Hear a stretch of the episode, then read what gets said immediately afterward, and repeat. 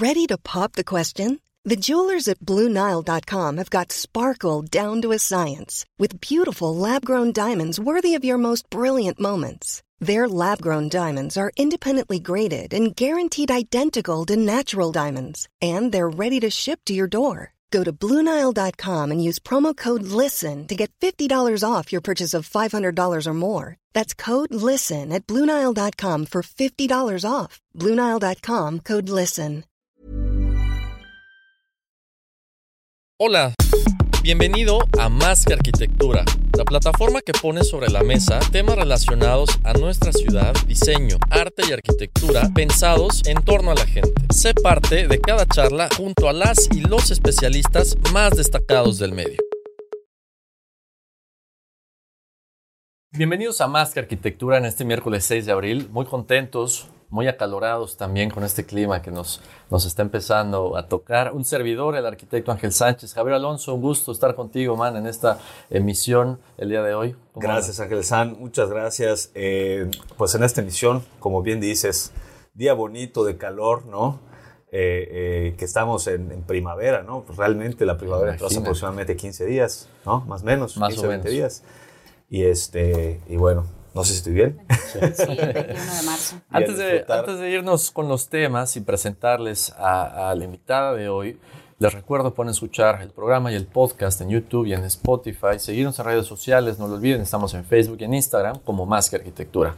Ahora bien, eh, les presentamos, hoy tenemos como invitada especial a la titular de la Secretaría de Desarrollo Sustentable, Saida Rodríguez. Bienvenida, Saida, ¿cómo estás? Hola, hola, muy buenas tardes a, a- a todos. Es un gusto poder estar aquí. Muchas gracias a la, a la invitación de Javier, de, de Ángel. Eh, pues aquí muy interesada en poder platicar con ustedes y con todo el auditorio de un tema que sabemos que es muy importante, que es medio ambiente. ¿no? Así es. Así es. Y que cada día agarra más impacto. Yo creo que agarra más, más posición en los medios también, ¿no? Y, y- y vaya que tenemos que atenderlo. Hay que hablar de este tema. Así es. Y bien, bueno, para ponernos en contexto, los que vamos sintonizando, eh, la Secretaría de Desarrollo Sustentable, ¿qué hace? ¿Qué, qué espectros abarca de este rollo sustentable, del ambiente, recursos, hasta dónde llega y cuáles son sus tareas?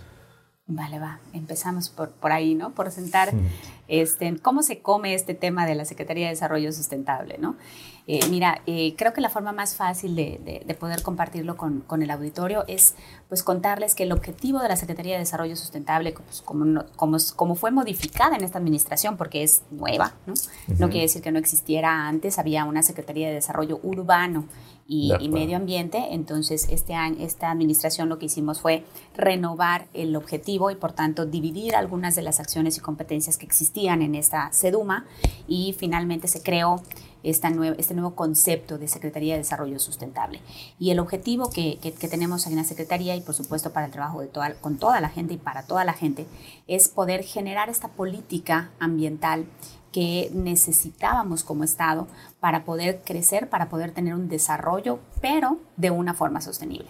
Y para que esto pueda existir, pues necesitamos empoderar todo un esquema de andamiaje de políticas públicas, todo un esquema de interdisciplinariedad, ¿no? Aunque sea muy complicada esta palabra, pero eso es en realidad, ¿no? Cómo, cómo involucrar a todos los que tenemos que ver con medio ambiente, que evidentemente no es solo la Secretaría de Desarrollo Sustentable, ahí pues también está el IMDUT, el Desarrollo Urbano Territorial, está CEDER, Desarrollo Rural, está Salud, incluso CEGEI, bueno, todas, todas las secretarías tenemos algo que ver con, con medio ambiente. Entonces necesitábamos esta luz a través de la Secretaría de Desarrollo Sustentable que pudiera encaminar, encabezar y coordinar muchas acciones desde el gobierno del Estado, pero también con otros actores. ¿Qué tiene que ver la federación? ¿Qué tiene que ver la iniciativa privada?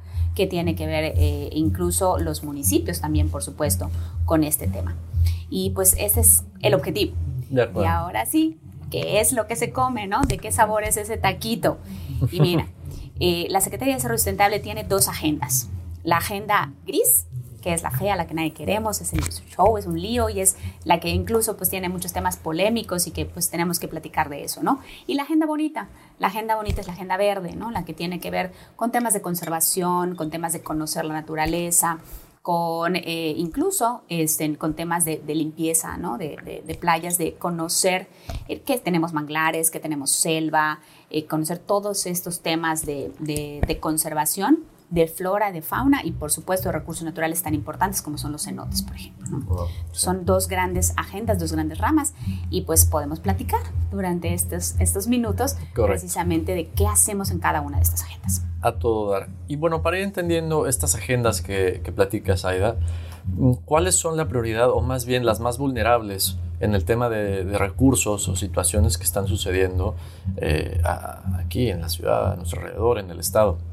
Buenísimo. Eso sería precisamente como determinar un target, ¿no? Que, todos tenemos ese punto vulnerable, ¿no? Claro. Y, sí, sí tenemos un, gran tema. No quiere decir que en todos los demás temas no sean importantes dentro de cada una de las agendas, pero sí sabemos cuál es el pie que cogíamos en cada una de ellas, ¿no? Y es como Estado, por supuesto. Y, pues de forma genérica les, les comento, ¿no? En la Agenda Verde, por ejemplo, eh, el tema más importante, más vulnerable o que queremos empoderar más, si lo vemos de un punto de vista positivo, son estas áreas naturales protegidas. Eh, ANPs, eh, como se conocen, ¿no? están establecidas, decretadas. somos un estado que tenemos muchas áreas naturales protegidas estatales. Solo tenemos dos federales, pero tenemos nueve áreas naturales protegidas estatales, ¿no? Lo cual, pues podría determinar y decir que, bueno, vamos muy bien en temas de conservación. El punto es que estas áreas naturales protegidas eh, pues no se administran como áreas naturales protegidas. No sabemos con claridad eh, las diferencias y las ventajas de estar dentro de un área natural protegida o tener actividades dentro de un área natural protegida. un ejemplo muy, muy fácil es por qué no conocemos qué ofertas turísticas hay dentro de ANPs y por qué los turistas no valoran que están dentro de un ANP. Entonces, ese es el target que se está trabajando, cómo empoderar a nuestras áreas naturales protegidas estatales, eh, darlas a conocer, por supuesto, eh, generar más actividades, pero sostenibles dentro de estas áreas naturales protegidas y que se empiece a palpar un beneficio social, económico, pero por supuesto también un, beneficio de conservación y ambiental de poder usar, de poder usar nuestras áreas naturales protegidas de una forma sustentable. De acuerdo. Ese es nuestro cogeo del, área verde. Del área verde. En, ese, en esa área verde está incluido el tema del agua en, el manto acuífero. ¿Cómo está catalogado ese, ese punto y si está programado algo para, para cuidar este recurso que, que, bueno, ya nos empieza a preocupar cada vez más? Hay muchos, muchos temas que, nos preocupan y que nos ocupan, ¿no? Eh, el tema de aguas es uno de ellos, efectivamente, ¿no? Eh, eh, sí, sí lo es, definitivamente, pero es un tema de estos que usamos también para explicar las competencias de los estados, ¿no? Y, se los digo así porque cuando hablamos de un tema, no sé, por ejemplo, de, de, educación, ¿no? En un tema de educación están muy claras cuáles son las escuelas federales y cuáles son las escuelas estatales, ¿no? Este, en, el caso del medio ambiente, no es así. Cuando hablamos de medio ambiente y decimos agua, bueno, es que ¿quién va a proteger el agua? Pues la realidad es que todos tenemos una obligación en tema de agua. Y me refiero a todos, no solamente el gobierno todos, todos tenemos una obligación en tema de aguas y hay competencias que son las obligaciones que están establecidas por ley a nivel federal. Por ejemplo, toda la regulación de las descargas de aguas no le compete al Estado ni la regula el Estado, la regula la Federación. Nosotros como Estado, nuestra competencia en materia de aguas es el fomento de un uso sostenible, eh, la cultura del consumo eh, adecuado, el poder dotar de la infraestructura y acompañar a los municipios que no puedan otorgar un servicio de agua potable, por eso existe la JAPAI. Entonces hay una competencia muy establecida y muy bien delimitada de qué podemos hacer en temas de aguas, ¿no? Y hay otra competencia del municipio. Entonces el municipio debe de abastecer de esos eh, servicios públicos, ¿no? Eh, suficientes. Y por supuesto que hay obligaciones de los ciudadanos. Como ciudadanos tenemos la obligación eh, de, de, usar responsablemente el agua, por supuesto, y de poder pagar además el tema del uso del agua. Tenemos el derecho al agua, pero hay que pagarla. Entonces son estos temas que, que, que, también pues hay algo que... Como ir viendo qué le toca a cada quien, ¿no? Efectivamente. De acuerdo. Nos quedamos con esa idea, vamos un corte y regresamos con más que arquitectura. Más que arquitectura.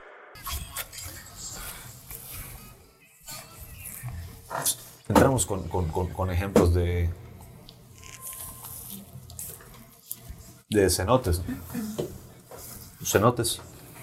Lo que quieras. Cenotes. Eh, entro si quieres y te lo. No, entra, entra. Sí. Vamos. Estamos de vuelta en Más que Arquitectura. Para los que van sintonizando en este momento, estamos con Zaida Rodríguez, titular de la Secretaría de Desarrollo Sustentable. Javier, comentabas durante el corte. Adelante, man. Gracias, man.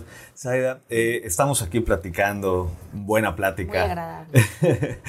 Eh, estamos platicando sobre todos estos recursos que tiene Yucatán que a veces desconocemos, ¿no? Hablamos, por ejemplo, de las costas, de las playas, de algunos humedales o ciénegas, ¿no? Cenotes, todo esto, conocer un poquito cuál es la participación que tenemos nosotros como ciudadanos, no solamente en que evidentemente tenemos que respetar todo el espacio natural, sino de qué manera podemos aportar o participar de manera más activa como ciudadanos a, a estas actividades de la Secretaría. Creo que eso es la clave que nos ha, nos ha faltado como yucatecos y yucatecas y que hoy, gracias a Dios, como comentabas precisamente en, el inicio, estamos despertando a eso, ¿no? Y, esta pregunta me la han hecho varias veces y, creo que, que, la forma de responderla de la forma más asertiva posible es decir, lo primero que hay que hacer es, es conocerlos, o sea, precisamente el poder aceptar qué recursos naturales tenemos y preguntarnos como ciudadanos ¿qué hay con estos, no? Cenotes, agua, ¿no? O sea, ¿qué tengo que ver yo con el tema de agua? ¿Qué tengo que ver con el tema de arborización? Voy a construir, te compro un terreno, pero tengo un chorro de árboles, ¿qué hago con ellos? O sea, son, son estos temas de, de, poder reconocer que esos recursos naturales tienen que ser contemplados en lo que vayamos a hacer, a hacer o que querramos para nuestra ciudad, ¿no? Y, y el segundo paso sería primero, ¿no? Y el segundo, el segundo paso sería preguntarle a las autoridades correspondientes. Y ahí, por supuesto, que como Secretaría de Desarrollo Sustentable tenemos la obligación y estamos aperturados. En la página de Internet, por ejemplo, tratamos, tratamos de tener programas a la mano para, para que puedan como ciudadanos poder saber del tema de cenotes, que traemos un programa de saneamiento de cenotes, eh, de los manglares, tenemos ahí este, pues, toda una estrategia de conservación de manglares que está disponible en línea, ¿no?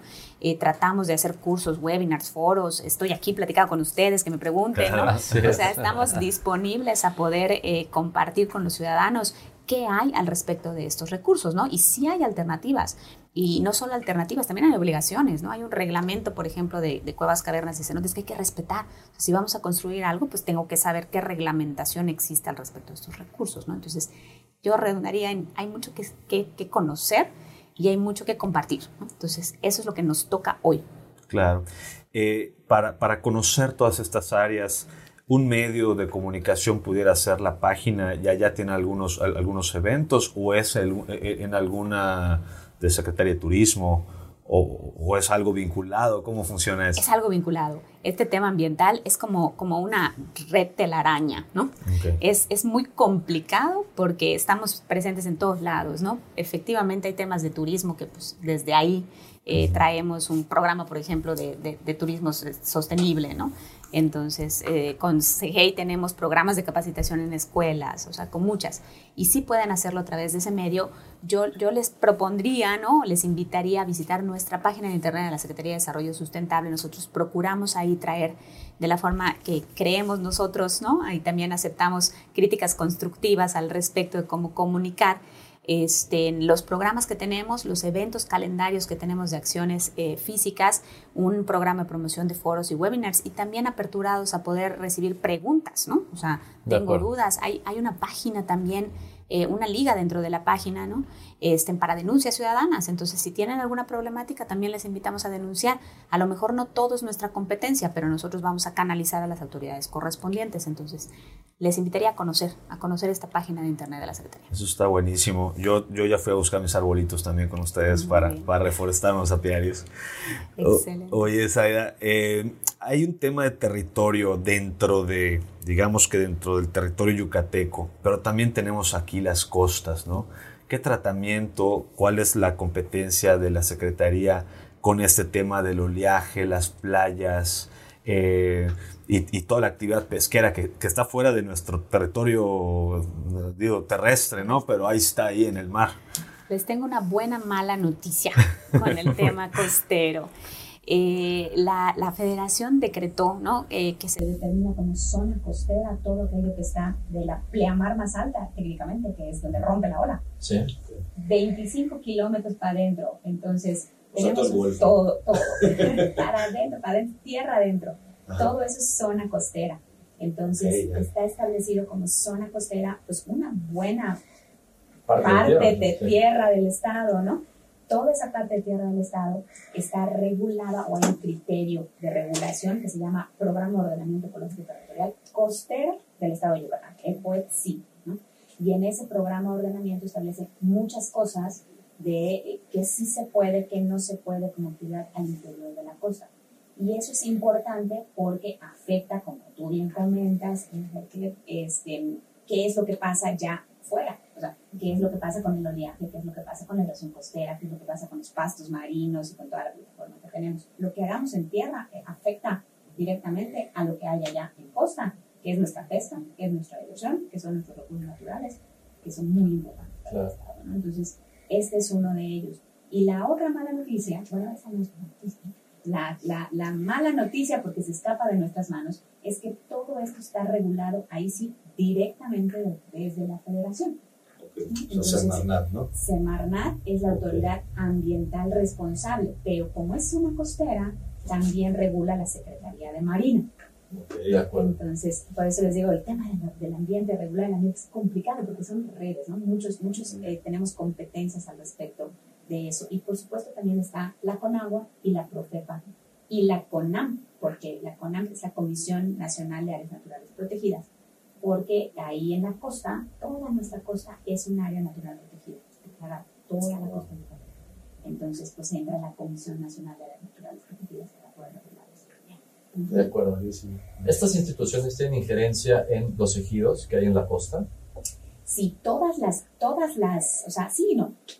Todas las, las instancias ambientales regulan las actividades y lo que sí se puede hacer y cómo se debe de hacer. Eso es lo que regula una, una entidad ambiental. De acuerdo. Sí se puede, no se puede, y si sí se puede, ¿cómo lo debes de hacer? ¿Qué se permite? ¿Con qué material? ¿A qué profundidad? ¿Con qué no? Es, es los cómo. Ahora, no regula al ejido directamente, porque eso es un tema de tenencia de tierra. Entonces, el privado, el ejido o, la cooperativa que tenga la posesión del, del, predio puede hacer cualquier actividad siempre que cumpla con los criterios establecidos en que sí se puede, que no se puede o cómo se puede. De acuerdo. Y al interior del estado, platicabas durante el corte, Saida, el tema de los cenotes y eh, pues varias situaciones de cenotes que están siendo contaminados por eh, algún tipo de industria, algún tipo de actividad también turística que, que sucede y no nos damos cuenta a veces. ¿Eso cómo se regula y cómo está incorporado en este programa que, que nos platicas? Va. Este, este es otro de los temas que estábamos buscando una analogía, una metáfora de cómo explicar, ¿no? Esta, esta, que es difícil, ¿no? Explicar qué sí regulamos y qué no. Y creo que lo más cercano a poder explicarlo es el poder decir, mira, el Estado regula el paso. La- el cenote es un, es un vaso lleno de agua, ¿no? lo visualizamos así. Y la- el Estado regula el vaso, pero el agua dentro lo regula la Federación porque es un bien nacional. Entonces, la Federación regula la calidad del agua, el cenote regula que no haya descargas dentro del cenote en tema de aguas, ¿no? Solo la federación. Solo la federación, el tema del agua.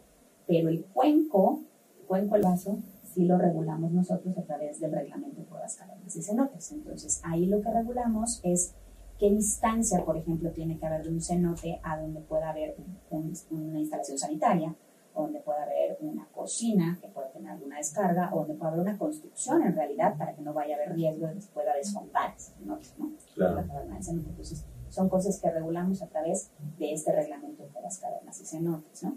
Pero no queda ahí, porque si solo regulamos eso, pues, pues ¿cuál es el tema de prevenir la contaminación? Claro. Y ese es otro de los temas importantes, ¿no? Entonces, ahí sí es muy importante que eh, podamos hacer cosas, ¿no? Que ahí entonces empezamos a platicar de lo chévere, de lo padre, lo que podemos invitar a la, a a la sociedad a ser partícipe. ¿Qué sí hacemos, no? No solo regulamos, sino qué sí hacemos. Pues bueno, hacer un programa de saneamiento de cavernas y cenotes que sí es meterse a limpiar los cenotes que desafortunadamente sí están eh, pues llenos de residuos sólidos, ni siquiera solo descargas, sino de residuos, porque los cenotes normalmente están en medio de las comunidades. Claro. ¿Por qué están en medio de las comunidades? Porque eran la fuente de agua de todas las comunidades. Las, las, las comunidades se asentaban alrededor del cenote porque eran su fuente ¿no? de, de agua. Entonces eso se fue perdiendo como fuente de agua, porque pues ya tienen agua potable y, y, pues empiezan a tirar todos los residuos. Entonces, sí tenemos este programa de saneamiento, lo limpiamos, lo saneamos, eso es importante, por supuesto, hay que prevenir la contaminación del agua, pero lo más importante es que la gente pueda prevenir que eso siga sucediendo, ¿no? O sea, hay que volver a valorar ese cenote como lo que es, es una fuente de agua, si bien no ya directamente del agua potable de la comunidad, pero sí de todos los yucatecos, ¿no? Claro. El cenote es un ojo de todo lo que hay abajo como, como manto acuífero. Y es, es una muestra, ¿no? Y eso en tema de las comunidades para prevenir que, bueno, e, este, tirar desechos y, y tal. ¿Qué de las granjas, por ejemplo? Todo esto que sucede pues antes de entrar al agua, ¿es también responsabilidad de la Secretaría? Las descargas de agua, la regulación de la descarga de agua es de, es de estas competencias federales. O sea, la calidad de agua con la, que, con la que se descarga cualquier tipo de actividad es competencia de la federación. Deben de tener un permiso sobre, sobre eso y debe de cumplir una norma oficial mexicana, ¿no? Eh, muchas sí cumplen, ¿no? muchas otras no cumplen. Otro tema es también eh, las descargas de las domiciliarias, ¿no? que no tienen un buen sistema. ¿no? Hay, hay sistemas que son efectivos para las descargas individuales, que no son grandes. ¿no? Si hay un edificio, pues debería tener una planta de tratamiento de agua. Si es una casa, pues puede tener un biodigestor y suficiente. Ese, ese tema de dimensionar qué se necesita para cada una de las descargas, pues es lo que a veces es complicado. Buenísimo. Nos quedamos con esa idea. Vamos a un corte. Regresamos con más que arquitectura. Más que arquitectura. Estamos de vuelta en Más que arquitectura. Les recuerdo, nos pueden escuchar en podcast, el, podcast en, Spotify, pueden vernos en YouTube también y visitarnos en las redes sociales, en Instagram y en Facebook. Estamos con la titular de la Secretaría de Desarrollo Sustentable, Saida Rodríguez. Regresando al tema, eh, ¿qué, ¿qué, sucede con estos MIAs, eh, los, los eh, manifiestos. más manifiestos de impacto ambiental, gracias? ¿Por qué son necesarios? Porque cada vez se necesitan más en los proyectos que desarrolladores, inversionistas, arquitectos, constructores en general eh, están haciendo cosas en la ciudad. Cada vez es, es, un requerimiento básico, ¿no? ¿A, qué nos lleva esto más allá de, de una serie de, de notas firmadas por un biólogo? cómo sí podemos ver el resultado de estos cuidados que finalmente tienen la intención de, generar todo este trámite. Así es, creo que, creo que ese es, es un tema más importante para las zonas urbanas. ¿no? Eh, creo que los manifiestos de impacto ambiental, debo dar un antecedente, no sé si todo el mundo lo sabe, pero, pero es un poco más personal. Eh, el, yo, yo, personalmente y profesionalmente, precisamente antes de ser partícipe del, del de ser funcionario en el municipio de Mérida, posteriormente ahora en el gobierno del Estado, yo tenía una consultoría y yo trabajaba como asesor. De acuerdo. consultor ambiental, ¿no?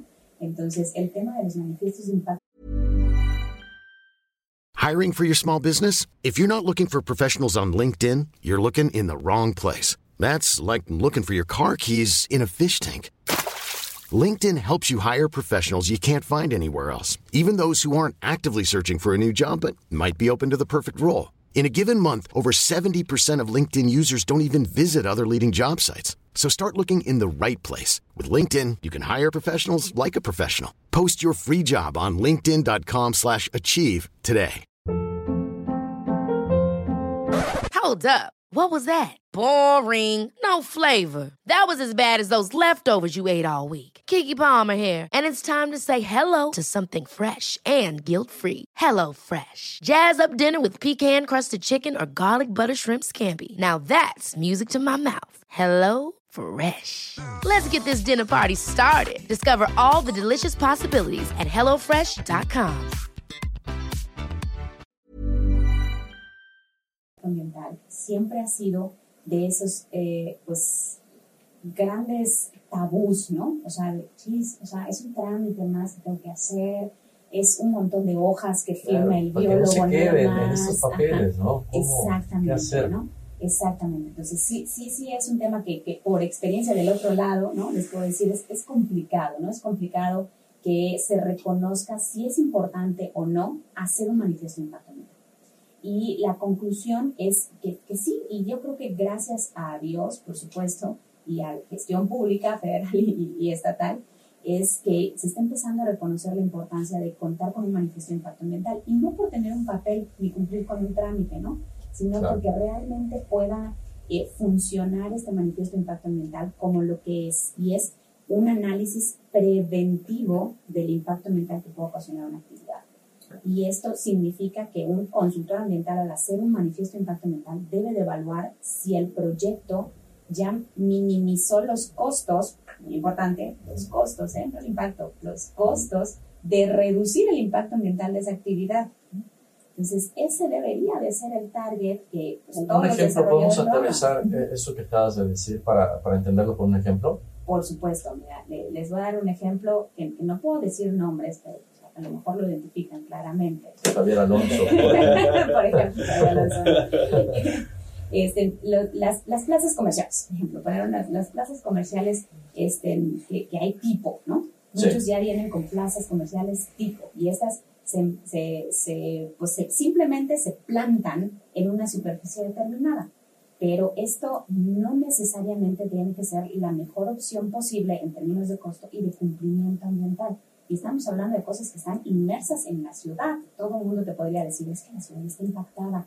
No, sí, pero si seguimos creando estos puntos en los cuales son puntos de calor, en los cuales no contemplamos el hecho de que el drenaje sea el más adecuado para evitar que haya posibles inundaciones y que drene en realidad el agua, ¿no?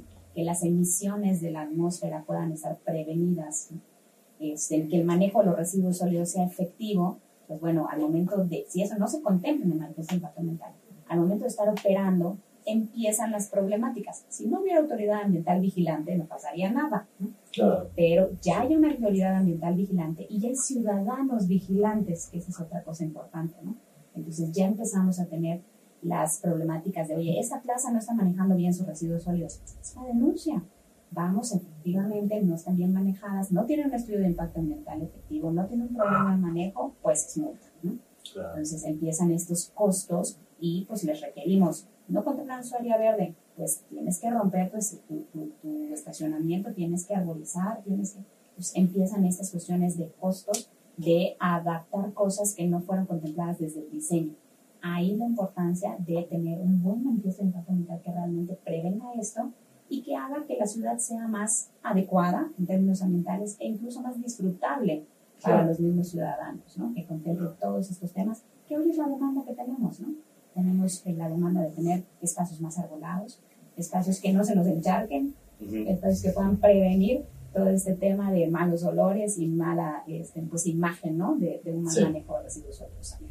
Ahora, esto quería decir ir un poco en contra de la, de la tendencia, por ejemplo, las plazas comerciales, como mencionas, llegan como, como franquicias, ya ese es el edificio con estacionamiento y tal, y no hay una regionalización del proyecto, ¿no? Esto requeriría mayor inversión en la parte técnica y de diseño para ese proyecto, pero es precisamente lo que alentaría el proceso de, de plazas comerciales, siguiendo el ejemplo, para, para, instalarse en una ciudad. Entonces, estas prisas que tenemos hoy en día van en contra de, de pues, cuidar estos recursos que nos estás platicando.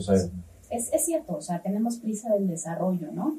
Y, y en realidad tampoco el objetivo de, de, de, esta Secretaría, y así les puedo platicar, ¿no? De, la, de la SBS, no es entorpecer un trámite del desarrollo, es poder garantizar que el desarrollo se haga de una forma efectiva. Entonces, ahí sí nos dieron la tarea desde arriba de poder generar programas de mejora regulatoria que puedan reducir los tiempos de gestión de este manifiesto de impacto ambiental, evaluando lo que realmente es importante, ¿no? O sea, este análisis de que tu plano cumpla, y no, solo cumpla, que sea efectivo, ¿no? Y, este, y pues que tenga todos estos elementos. Y si presentan un, buen estudio y no tiene requerimientos técnicos, podemos acortar eh, los tiempos de, de, gestión de evaluación para que no sea un, una una piedra en el camino del desarrollo, ¿no? Y que podamos ya ir a lo que nos truje Chencha, a poder generar el desarrollo, pero revisando que efectivamente se haga y proteger los recursos, ¿no? Exactamente. De acuerdo. Otro recurso importante, Saida, platicando, eh, tenemos una superficie limitada de, kilómetros cuadrados en nuestro, en nuestro estado, ¿no? Limitados por, por nuestros estados vecinos y por la costa, claramente eh, ¿cómo, ¿cómo, la SDS o qué involucramiento tiene para poder, eh, pues, de alguna manera, hacer más eficiente las ciudades, ¿no? controlar un poquito esta, esta, este crecimiento horizontal un poco desmedido que está sufriendo la famosísima Manchota. Manchota sigue creciendo. Eh, sí, este, este tema, eh, pues tenemos que trabajarlo de la mano de los ayuntamientos, ¿no? Los ayuntamientos tienen la herramienta, así con mayúsculas, la herramienta eh, más adecuada para poder regular eso.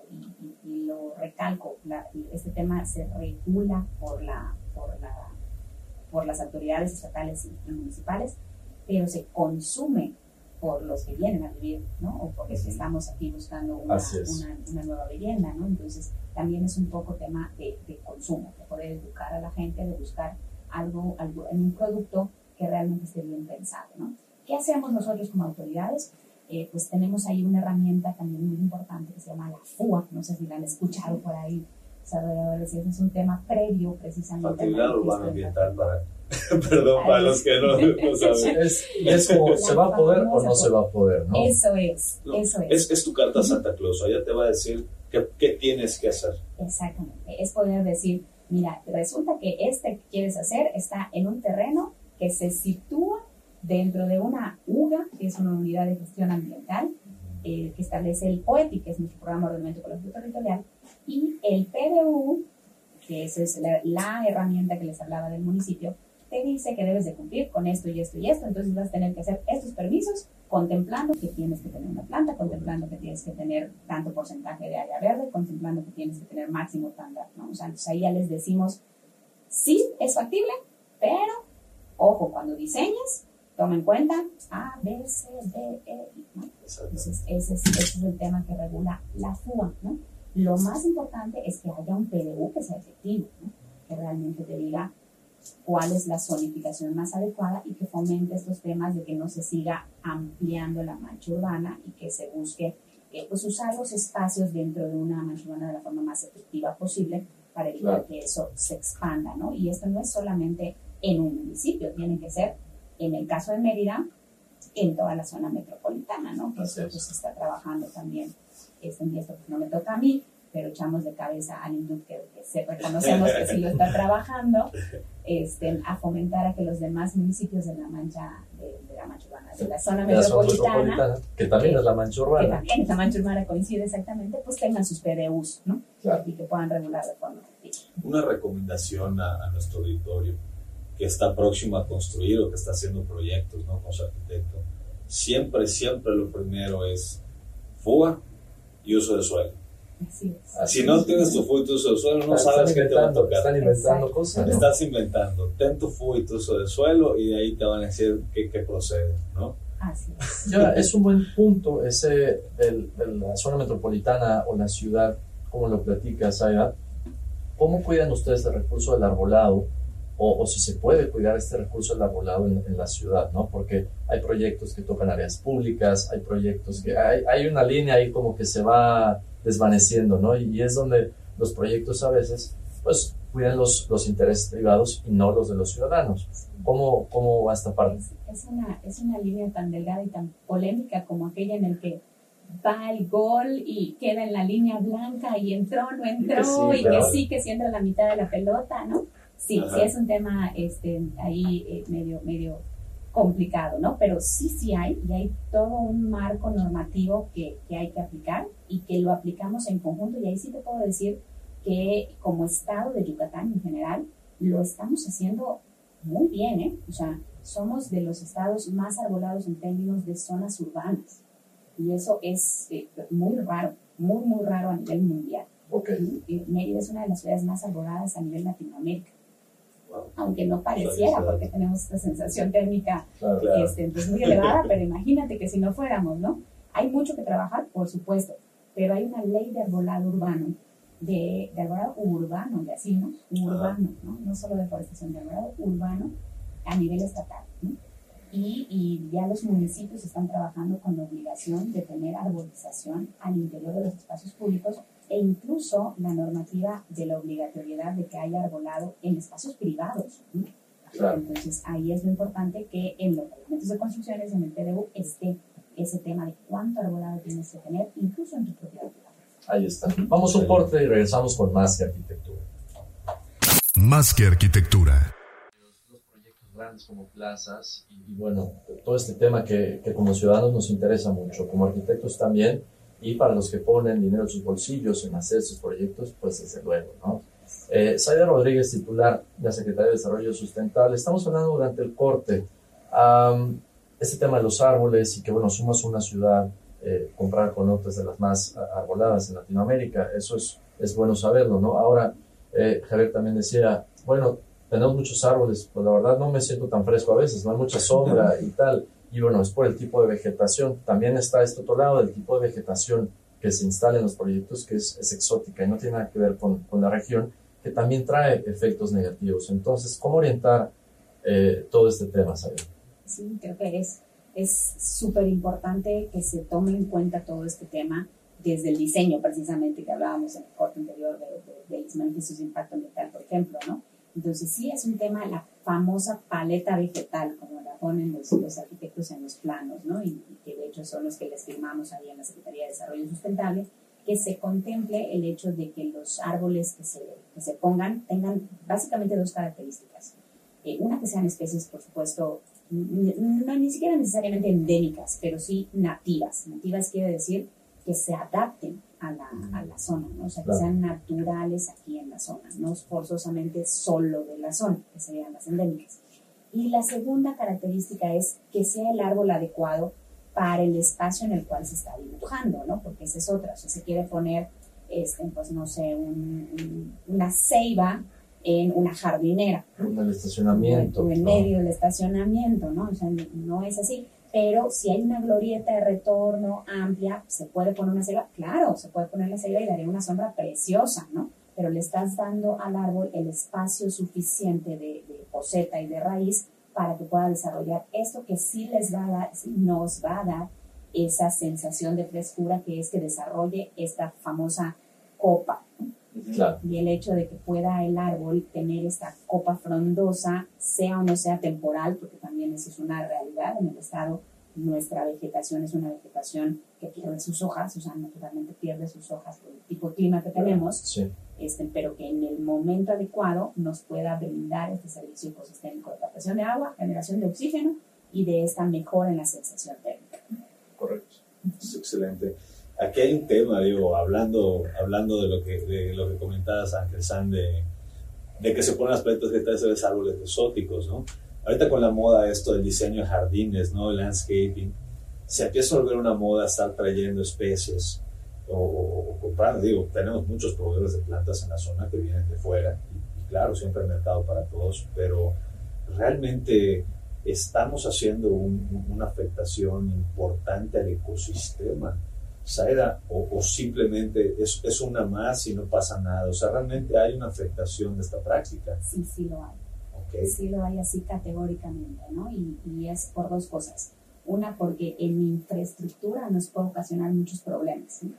Y esto es porque no es el árbol adecuado y ese es el árbol que va a levantar las banquetas, que va a levantar la calle, que va a caerse o que las ramas se van a romper en cualquier viento, ¿no? O sea, son especies que no están adaptadas, son, son exóticas y no son las más adecuadas para nuestras zonas urbanas. Esa es una afectación, ¿no? Y la otra es una afectación ecosistémica. Nosotros estamos generando manchas urbanas y al generar esta, este desarrollo urbano, una de las cosas que perdemos de vista es que necesitamos a la naturaleza, necesitamos meterla en esta planeación y esa es la tendencia de las nuevas ciudades eh, modernas y sostenibles, el poder incluir a la naturaleza dentro del desarrollo. Entonces, aquí lo que necesitamos contemplar es precisamente que sean las especies nativas y las especies locales y en algunos casos algunas especies endémicas que nos permitan tener biodiversidad en la ciudad, ¿no? Entonces poder gozar de esta posibilidad este, de, escuchar el pajarito aún, de tener parques bien adecuados, de tener estos espacios públicos o corredores que nos permitan tener una ciudad que se viva, que se viva agradable, exactamente. insectos, ¿no? Yo creo que la aceptación de la gente por los insectos es algo muy difícil y los insectos es la parte que creo que más importante de una vegetal.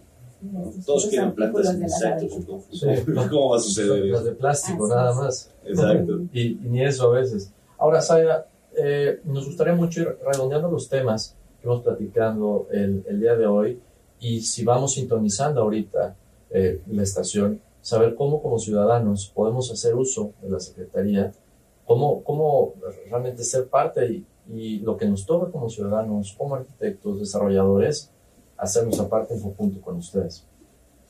Nos toca ser responsables, ¿no? De lo que platicábamos de, inicio, podemos ir cerrando así y, comunicando a todos los que pues, nos, nos, escuchan, particularmente al auditorio, ¿no? De, de, del programa en cuanto a arquitectos, algunos consultores, desarrolladores, inversionistas que nos puedan estar escuchando por allá. Este, lo que nos toca es conocer la normativa, ¿no? o sea, hay, hay todo un framework todo, todo un, un, know-how de cómo queremos que sucedan las cosas en el Estado de Yucatán, que se está trabajando ya con muchas herramientas. Lo que nos toca es conocer esto, ¿no? Y nos toca entender además que la ciudadanía, si, si quizás no toda ya está en este tema de, de, exigir una, no solo un cumplimiento normativo, sino un modo de vida diferente, sostenible, ¿no? En términos de, de recursos naturales, en términos de servicios públicos sostenibles, ¿no? en términos de cercanía, de, de, esta naturaleza que, no, con la que queremos vivir el día de hoy, ¿no? Esto ya es una realidad y necesitamos eh, respetarla como generadores de, de, consumo, ¿no? o sea, como generadores de producto, ¿no? En el caso de, urbanización. Y por supuesto, como ciudadanos, necesitamos conocer qué nos toca, ¿no? qué nos toca cumplir y cuáles son nuestras obligaciones a ese respecto. ¿Y cómo les podemos ayudar desde la Secretaría de Desarrollo Sustentable? Pues, eh, como decíamos, la página de Internet es una ventana, pero por supuesto que estamos nosotros súper apuntados, no la pasada mi chat a la página de Internet, no sé, pero es www.sds.yucatán.gov.mx. Ahí es, es, como les decía, una ventanita, pero eh, por supuesto que yo creo que lo más efectivo es poder platicar de eso. Entonces, todos los foros, congresos, por ahí también estamos tratando de acompañar todo lo que vaya a hacer. Somos sede del Smart Cities, por ejemplo, ¿no? Entonces son, temas que hoy ya se están trayendo al Estado, estamos haciendo el esfuerzo por, por traerlos aquí y que invitamos a todo el mundo, por supuesto, a conocer lo que tenemos, a respetar lo que tenemos, por supuesto, a hacer las cosas eh, en el marco de la ley y sobre todo hacerlas de una forma diferente. Queremos, que, queremos todos que Yucatán sea diferente y que lo podamos vivir de la mejor forma posible. Si queremos que sea diferente, Saida, ¿cómo calificarías el nivel de sostenibilidad que hoy en día tiene el Estado con referencia a sus recursos naturales? Esa es la pregunta que nadie puede responder, Ángel. Me encantaría poder eh, decirte categóricamente tenemos 9.9. 9 de 10 casi. Este, pero no, no, hay no, hay una, no hay una plataforma que califique completamente el tema de sostenibilidad. Justamente ese es uno de los temas que estamos tratando de, de, nosotros como Estado poner en tema de discusión en los marcos internacionales, incluso, ¿no? O sea, es un tema que se tiene que homogeneizar a nivel internacional. Claro. Eh, ¿Cómo se califica el tema de sostenibilidad de una ciudad? Y les dejo un tip, el poder eh, platicar y poder investigar por ahí lo que hace una famosa instancia, el WRI, World Resources Institute, está trabajando precisamente en desarrollar estos indicadores de sostenibilidad en la ciudad. Y ya trabajamos con ellos, sí tenemos un primer calificador que solo califica una partecita de lo que puede ser una ciudad sostenible. Y lo que hicimos con ellos fue calificar la movilidad. Y el tema de la movilidad este, está bastante avanzada. Nosotros estamos por arriba de la media nacional es el primer indicador que se desarrolla a nivel ciudades por parte del WRI y nos estamos bien calificados, por supuesto hay muchas cosas por hacer, pero solo una partecita. Hay que calificar agua, hay que calificar aire, hay que calificar eh, este, pues, arbolado, ¿no? Hay que calificar muchos otros temas en materia de sostenibilidad que hoy no resuelven tu pregunta desafortunadamente. ¿no? no hay no hay este calificador categórico que nos permita realmente evaluar una ciudad sostenible como tal. ¿no?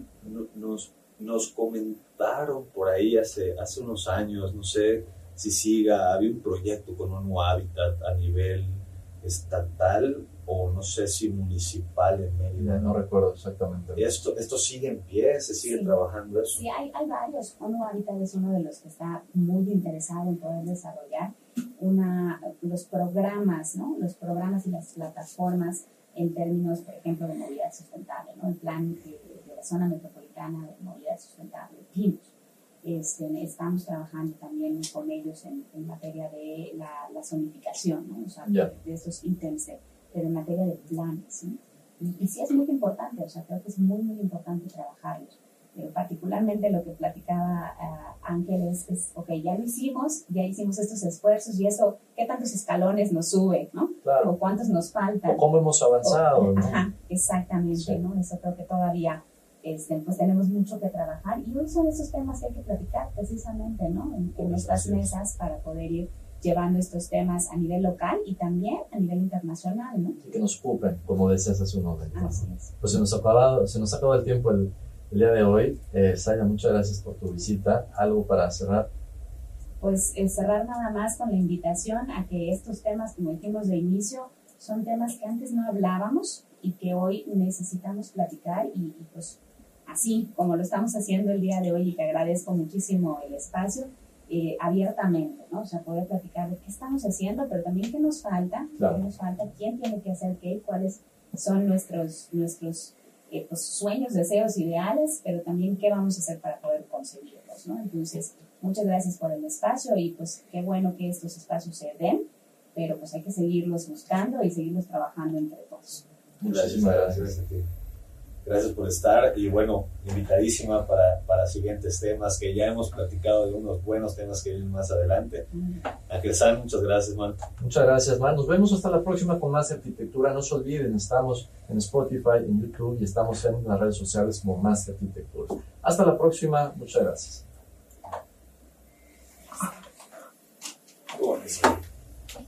Ameno.